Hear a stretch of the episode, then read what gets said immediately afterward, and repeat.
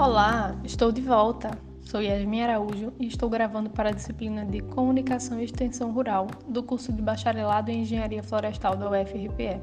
A disciplina é ministrada pelo professor Oscar Zúñiga e hoje iremos abordar dois capítulos do livro Introdução ao Documentário de Bill Nichols e a segunda aula da professora Letícia com o tema Produção de Documentários. O primeiro capítulo de Nichols é Por que as questões éticas são fundamentais para o cinema documentário? Vamos começar? Todo filme é um documentário, afirma o autor. Em seguida, ele os separa em duas categorias: os documentários de satisfação de desejos e os documentários de representação social. Os de satisfação de desejos, também conhecidos como ficção, expressam de desejos e sonhos a pesadelos e medos, trazendo a imaginação para perto da realidade. Já o documentário de representação social, a não ficção, traz à tona questões do mundo real, proporcionando para quem o assiste novas visões a respeito do mundo. Independente de expressarem ficção ou realidade, ambos os tipos necessitam da nossa interpretação, pois interpretar é compreender os significados e valores que são transmitidos no filme. A partir desse ponto, trataremos os documentários de satisfação de desejos como ficção e os de representação social como documentário. Os documentários são uma ferramenta de apresentação de questões que necessitam de atenção, pois possibilitam que a situação seja retratada e apresentada para outros indivíduos através do filme e da fita de áudio, que permitem que qualquer um, de qualquer lugar, possa assistir e refletir seu conteúdo. Entretanto, deve-se sempre ficar atento ao que se vê, pois uma imagem por si só não diz tudo o que aconteceu em determinada situação e pode ser alterada durante ou após o fato. Outro fato importante é que os documentários podem simplesmente representar interesses e ideias individuais. Ao abordar o documentário Nanook, o Esquimó de 1922, podemos considerar ficção ou um documentário de satisfação de desejos, pois Robert Flight retratou o dia a dia de uma família de esquimós utilizando as técnicas tradicionais de sua cultura e com isso prevaleceu também os interesses de venda do seu patrocinador. Podemos comparar um documentário a um advogado, que defenderá apenas os interesses do seu cliente e não irá considerar outro ponto de vista ou uma interpretação diferente das provas. E com isso, o documentário pode ser considerado também como um influenciador de opinião. Os filmes apresentam aspectos ou representações auditivas que expõem pontos de vista de indivíduos, grupos e até mesmo instituições, e assim elaboram argumentos e estratégias para convencer o espectador a aceitar sua opinião. Nos filmes de ficção, os atores estabelecem uma relação de contrato para interpretar o que o diretor achar prudente. No caso do documentário, são utilizados atores sociais, que são as pessoas que vivem no local e deverão levar sua vida normalmente como se não houvessem câmeras ali. A intenção é retratar a realidade daquele povo ou comunidade. Ainda no caso do documentário de representação social, o diretor não deve utilizar do seu direito de opinar no comportamento dos atores sociais pois isso iria descaracterizar a realidade e tornar o filme uma ficção. A ética traz à tona as questões sobre os efeitos imprevisíveis que um documentário pode refletir nos que estão sendo representados por ele. Ele mostra as consequências que a interferência do cineasta pode gerar para os representados e os espectadores. Ao aceitar participar do documentário, o indivíduo irá ter que lidar com o julgamento de quem irá assistir. Mas será que todos sabem disso? Daí surgem as questões.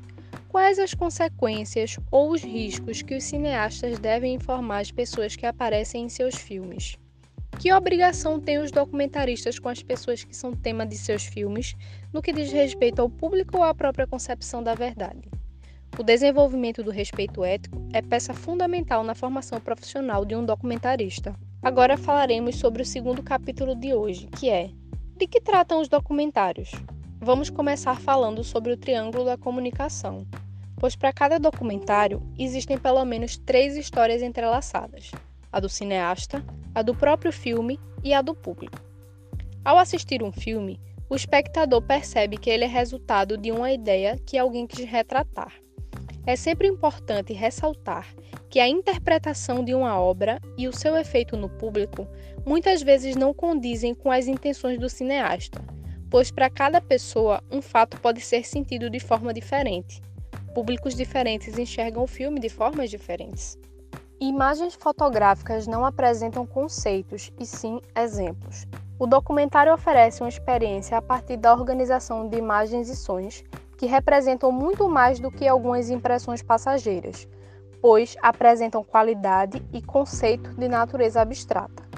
Os documentários apresentam a relação entre o específico e o geral, entre os momentos únicos e generalizações.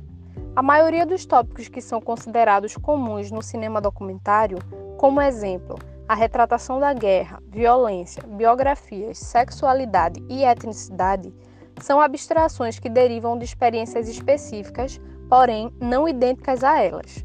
Os documentários agrupam planos e cenas em conceitos, e isso permite tratá-los como algo diferente de simples filmagens.